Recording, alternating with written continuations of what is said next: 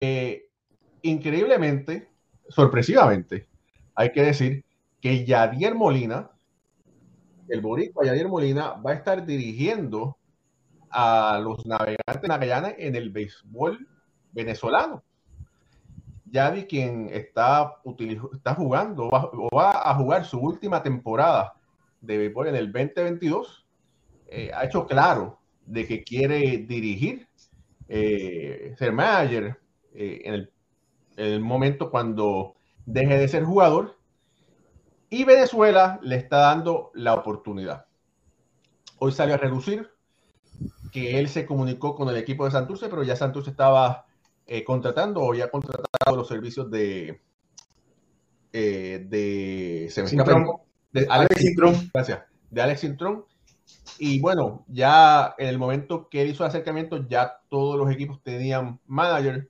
No quiso hacer el acercamiento al equipo de Carolina, porque el equipo de Carolina es donde dirige eh, su hermano, uno de sus hermanos. Y entonces, pues, José Molina, y entonces pues llega a Venezuela. Jorge Balón Delgado, buenas noches. Yadier Molina no va a ser ni el primero ni el último de los grandes receptores que ha dado Puerto Rico, pero esa transición de receptor a Mayer, ¿cómo tú crees que, que le va? O sea, no, en tu experiencia, ¿cómo ha sido esa, trans, esa transición para otros peloteros? Bueno, él, él, ya está sentando la pauta de lo que quiere hacer con su futuro una vez se retire. Y él siempre ha tenido esos dotes de liderazgo y, lo, y los peloteros lo respetan mucho. Y no me sorprende, a mí no me sorprende nada en cuanto a que si lo, lo contrataron para dirigir, y te voy a decir más, no me sorprendería si, si, lo hubiesen contratado para dirigir un equipo de grandes ligas ahora mismo, no me hubiese sorprendido tampoco, porque muchos dirigentes con menos experiencia que Yadir Molina y con menos la personalidad, el liderato, los conocimientos, le han dado la oportunidad. O sea que y Yadir Molina tiene la receptoría, los, receptores hacen muy, son muy buenos este, eh, dirigentes porque son el corazón del equipo, son el corazón del equipo. Y antes se veía mucho en Puerto Rico dirigentes catcher, Joshua Gibson, Robert Clarke, este, Mickey Owens, ¿sabes? Eran dirigentes que, que, que, en las ligas negras que vinieron aquí y, y, dirigieron y el, el dirigente, él, él, va a ser un buen dirigente, tiene el apoyo, de hecho se está mencionando que un candidato se está mencionando para dirigir el, el, el Mundial de Béisbol en el 2023. Eh, sabe que él tiene, él tiene todo, todo, todos los caminos, todo para ser un gran dirigente, le van a dar la oportunidad. Y no me extrañaría verlo próximamente ya dirigiendo en Grandes Ligas. Y cuidado si ahora cuando se retire eh, lo, los Cardenales de San Luis le ofrezcan el equipo de AAA, equipo de AA para ir entonces, a, sabe, que vaya cogiendo el piso y, próximamente en un futuro muy, no muy lejano sea el dirigente de los Cardenales de San Luis. Eh, bueno, Yadier Molina, como estamos diciendo, aceptó ser dirigente de Magallanes. Eh, yo llevo siguiendo esta historia hace aproximadamente 10 días y tengo que decir que lo tuve, que lo estaba tratando de confirmar. Eh, mi experiencia fue que cuando lo quiero confirmar el día antes, y lo voy a decir aquí con el señor Blasini, que es el gerente general del equipo de Magallanes, me tiró una curva que no la vi venir. Me dijo, no, no, hablamos mañana a las 2 de la tarde. Eso fue el, sábado, el viernes y me dijo, vamos a hablar el sábado a las, 2, a las 2 de la tarde. Y el sábado a las 12 del día lo anuncian. Eh, yo sabía que él iba a dirigir en, en, en, Venezuela, pero estaba tratando de confirmar que iba a ser con el Magallanes. Lamentablemente, eh, no sé, vamos a decir que no nos pudimos poner de acuerdo, o no me lo quiso confirmar el señor Brasini, pero eh, yo sabía que lo que estaba sucediendo. Él iba a, eh, hubo algún acercamiento con el equipo de los Tigres de Aragua, pero no se llegó a nada. Y eh, Yadier Molina va a ser el dirigente del equipo de Magallanes. He escuchado que hay gente, hay alguna, hay unas facciones de que no están muy de acuerdo con la selección de, de Molina porque no, porque no tiene experiencia dirigiendo. Eh, y hay que decir que el equipo de Magallanes es posiblemente el equipo más popular y con más fanaticada de toda América Latina. Cuando hablamos de, de béisbol invernal, es un equipo que tiene mucha historia, eh, tiene una gran fanática exigente, donde en el pasado ha tenido diferentes situaciones, ¿verdad? Donde no han podido ganar, pero eh, el Magallanes le está apostando a que Yadier Molina pueda ser el dirigente que ellos necesitan. Alfredo. Sí, y buenas noches a todos. Y para Yadier Molina es una gran oportunidad llegar al equipo que es campeón de la, de la Liga Venezolana, perdió en las semifinales de la Serie del Caribe, lució muy bien es una gran oportunidad para él. Viene a reemplazar a Wilfredo Romero, que fue el dirigente de, este año que pasó del equipo de Magallanes. Él va a estar dirigiendo la Liga del Pacífico o la Liga Mexicana. Así que Yadi tiene una gran oportunidad ahí en Venezuela. Entiendo yo que para pulir algunos, algunos detalles que quizás necesita, pero no, no mucho, como está diciendo Jorge, entiendo que él está preparado para ahora mismo dirigir se, se, ofreció también para ser parte del, del, cuerpo técnico del equipo de Puerto Rico en el clásico, ya que eh, indicó que no iba a estar jugando ¿verdad? en el clásico, así que se pone a disponibilidad de, del equipo de Puerto Rico para ser uno de los coaches. Y entiendo que Yadier Molina va a hacer un gran trabajo. Este es el momento para él. Eh, me gusta que los receptores se conviertan en, en dirigentes, ya que yo entiendo que al tener todo el mundo de frente, y él es el que está de, de frente a los jugadores, la, la, mayoría de estos receptores pueden tomar esos detalles de, del juego y, y, entonces aplicarlos luego cuando se convierten en, en dirigentes. Así que ya dimos le espero un gran futuro como, como manager. Mira, yo, eh, tú sabes que uno tiene que hacer llamadas, uno tiene que preguntar y cosas así, ¿verdad? Eh, yo le deseo a Yadier Molina todo el éxito del mundo. Entre las cosas, conocimiento lo tiene. Está detrás del plato, es un general en el terreno de juego. Lo que Yadier Molina debe mejorar, y entiendo que lo va a trabajar aquí en, en Venezuela, es su comunicación con los 25 o 30 jugadores del roster que tiene a su mando. Él puede llegar al nivel de los peloteros que son problemáticos, ¿verdad? Porque vamos, vamos a lo que vamos. En un, en un equipo de béisbol hay muy buenos peloteros, hay otros que son muy buenos, pero también son, son problemáticos, actitud o lo que sea. Y Yadier tiene la capacidad de poner control, de tomar control, ¿verdad? Ahora, eh, tiene que de alguna forma mejorar la comunicación con todo el equipo, ¿verdad? Eh, y cuando digo mejorar la comunicación, la generación o esta generación ahora de peloteros, y no solamente de peloteros, ¿verdad? De, de personas del mundo, de ciudadanos, eh, es diferente, donde hay que ser quizás más político con la gente, ¿verdad? Decirle, papá, estás haciéndolo bien, tranquilo, echa para adelante, ¿verdad? Y entonces tienes que apagar un fuego en otro lado. Y eso es que quizás lo que quizás de ayer tenía que trabajar.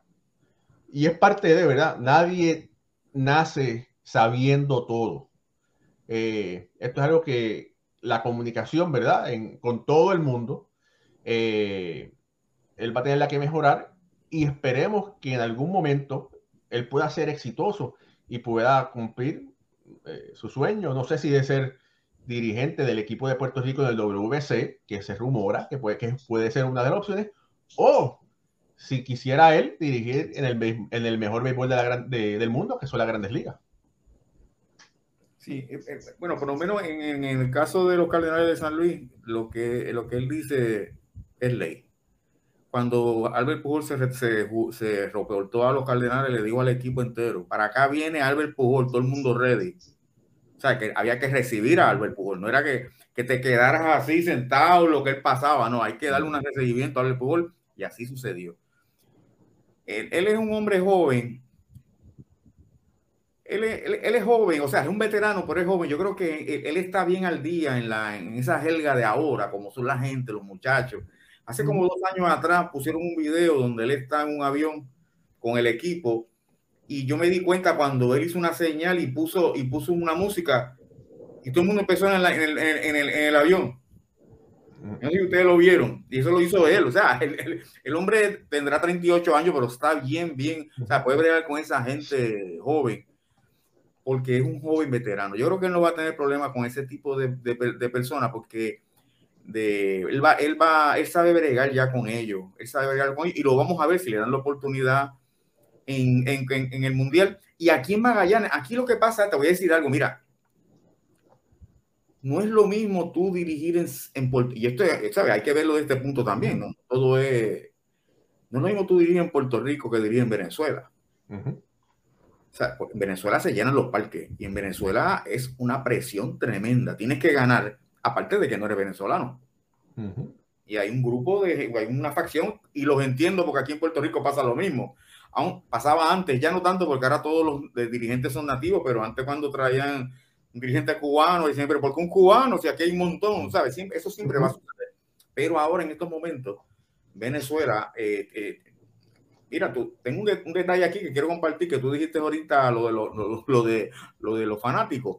Según encuestas realizadas por IVAT Consultores y Data Analysis, el 88.3% de la población venezolana le gusta el béisbol, donde el Magallanes es el equipo que tiene mayor fanaticada en el país con un 28.38, seguido por su eterno rival el Caracas con un 23.3. O sea, hay un 5% de diferencia. Y estamos hablando, estamos hablando en un 88%. Creo que son 40 millones de habitantes lo que hay en, Venezuela. Eso es un mundo allí. y todo, oye, Jorge, y todos los venezolanos que están regados por el mundo. Sí, y eso además, hay otra cosa también, que el venezolano sabe mucho, sabe mucho de béisbol, no es disparatero, o sea, te dice, te habla con fecha, con, porque tuve la experiencia con ellos en el hipismo, esos, individuos que saben fecha, cuándo, color del caballo, o sea, son bien, son bien estudiosos del deporte y en el béisbol son lo mismo, ¿sabes? Son, ellos son bien exigentes y no los culpo, debe de ser así, uno debe de exigir. Así que yo creo que eso es lo único que eh, Yadiel va a tener que bregar eh, cómo él va a enfrentarse a esa fanaticada de Venezuela que es exigente y que van a esperar que él eh, produzca de inmediato con un equipo como el Magallanes. Una cosa que hay que dejar claro es, ¿verdad? Yadier no va a estar detrás del plato, él va a estar desde el dogado dando direcciones. Y hay veces que la fanaticada es, eh, es irresponsable, ¿verdad? Con los mayores, porque aunque Yadier tiene la capacidad de estar detrás del plato, no lo va a hacer. Lo que quiere es poner su mente, poner la verdad, a darle dirección al equipo, ¿verdad? Y ahí dice, ah, que fulano, con, con, fulano no se gana con Mengano, pero es que no es así, ¿verdad? El, un equipo llega de acuerdo por lo general a donde, de acuerdo al talento. Y un, y un manager, vamos, vamos a lo que vamos. La, la, utilizando la famosa, eh, la famosa teoría del WAR, ¿verdad? donde un gran jugador puede eh, añadirle, vamos a decir, siete, ocho victorias, ¿verdad? Por el WAR. A mí me parece que no son tantas las victorias las que un manager puede añadir, añadirle a un equipo por estrategia. Quizás pueden ser un dos, tres, quizás cuatro, como muchísimo, ¿verdad? Pero los jugadores, los peloteros son los que producen, los que tienen que producir para poder ganar. Alfredo. Sí, no, y, el, y definitivamente el béisbol que estamos viendo ahora eh, los managers vienen a tomar decisiones importantes a los juegos en las últimas entradas, básicamente, que es donde ellos vienen a hacer algún movimiento, a tomar control. Mientras tanto, ponen una alineación y, y los jugadores siguen por ahí para abajo jugando. ya no se ve mucha, mucha estrategia de eh, corrida y bateo, tocar la bola y, y, y crear jugadas, sino que tú una alineación y los jugadores siguen entonces eh, su curso, el curso del juego y básicamente es lo que tú estás diciendo. que el manager, la influencia del, del manager dentro del, del, juego ha ido disminuyendo cada vez más. Mira, por aquí quiero poner un, un, comentario de Luis Parra. Dice, saludos desde República Dominicana, un fuerte abrazo para los tres con mucho cariño y con todo mi corazón. Sigan así y que cada día este programa esté más grande, que papá Dios los ayude. Cada día. Gracias, Luis. Luis gracias por ese gran comentario. Saludos a René González que está conectado. Eh, Braulio Farías dice está comentario también. Waldemar Ramos, eh, Waldemar, que es un seguidor de nosotros, está en el hospital. Waldemar, te dedicamos este programa para que te mejores pronto a ti y a tu esposa Norma. Mucho cariño, mucha salud y muchas cosas buenas. abrazo, Waldemar. Eduardo Chávez está por ahí conectado. Eh, Félix Ignacio Rivera también está conectado. Ricardo Rodríguez de Ponce está conectado. Dice, lo de Bolívar es lo, es lo, más por lo de Vizquel, ese sería el problema que pudiera tener. Iván Sánchez dice, saludos desde tu alta. Iván Rodríguez, el doctor de béisbol ahora está conectado también. Jorge Caraballo está conectado, saludos. Saludos. Jorge, ¿va a haber béisbol el jueves? Porque va a estar lloviendo aquí en, en Nueva York. Vamos a ver qué va a pasar. Ulises Mesa dice, la ventaja de Magallanes, teniendo allá, y aparte de su gran conocimiento de gol, están los contactos con los peloteros. Hay que ver, ¿verdad? Si tener a un Jair Molina hace que otros peloteros que por lo generalmente no han jugado decidan jugar. Se motiven, exacto. Se motivan, ¿verdad? Se motivan. Y yo he escuchado muchos fanáticos que dicen, ah, seguro voy a ir este año a ver los juegos, aunque yo no soy fanático del Magallanes, voy, voy a irlo a ver. Así que esperemos que pueda traer, ¿verdad? Fanaticadas al parque. Jorge Morgado dice, saludo para usted, quien sería el receptor y la primera base rival del clásico por Puerto Rico. Para mí debería ser Javier Molina, porque en este momento no hay ningún receptor mejor que Javier Molina Boricua. Pero Javier dice que no quiere jugar.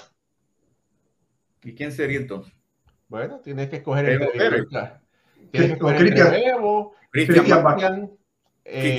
Cristian Vázquez, Cristian Vázquez, Bebo Pérez después. Este, y la primera base. Y la primera base. Fíjate, yo, yo Neftalí Soto me gusta, fíjate. A mí me gusta Neftalí Soto. Neftalí Soto, muy bien. Ese puede ser una, eh, una buena opción.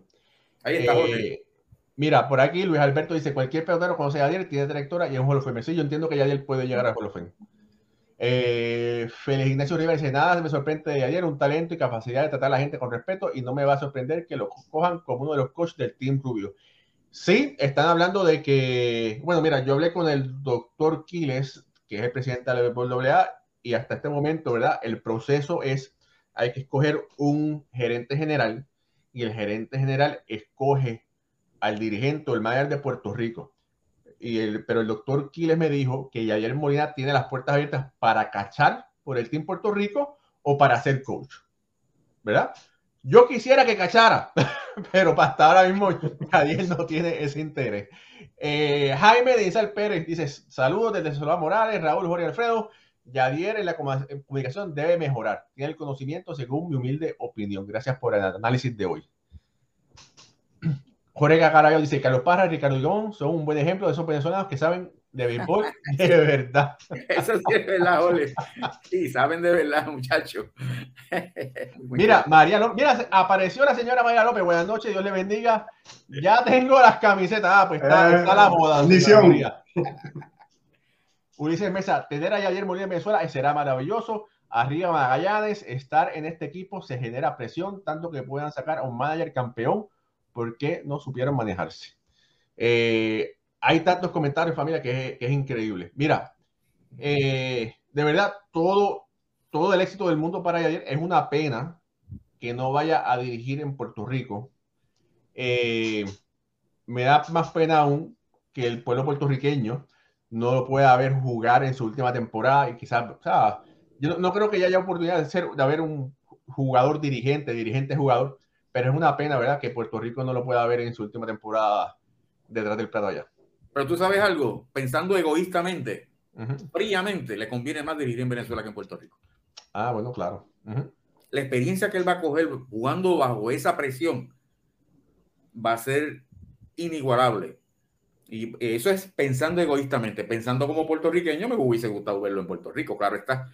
Pero pensando en él, la experiencia que él va a adquirir en Venezuela dirigiendo al Magallanes no la va a adquirir aquí.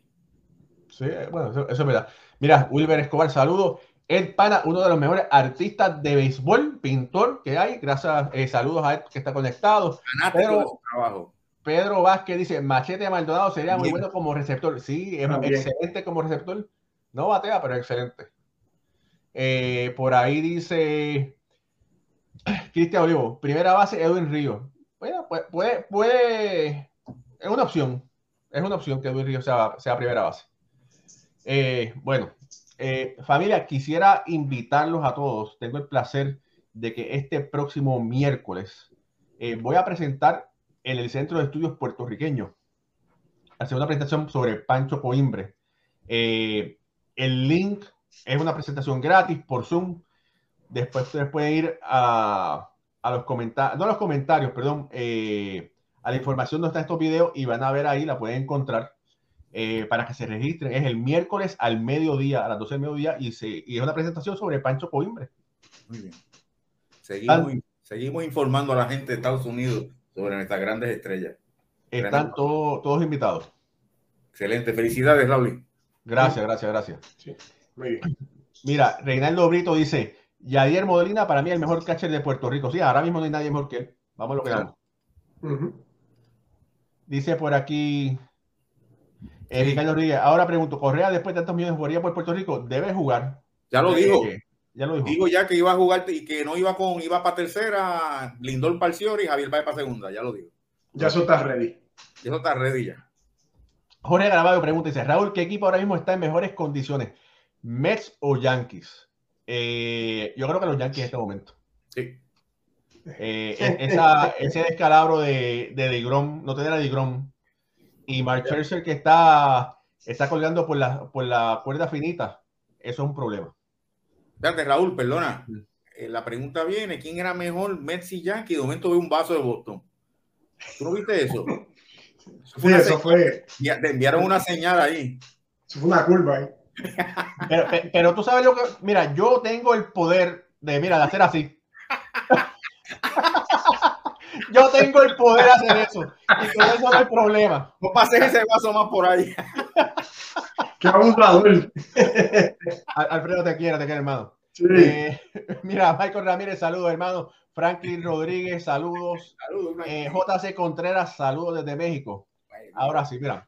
Eh, la pasamos bien, ¿verdad? La pasamos bien. Familia, suscríbase a nuestro canal de YouTube. Si nos está viendo por Facebook, dele like, dele follow. También, ¿verdad? Suscríbase a la página de, de Facebook.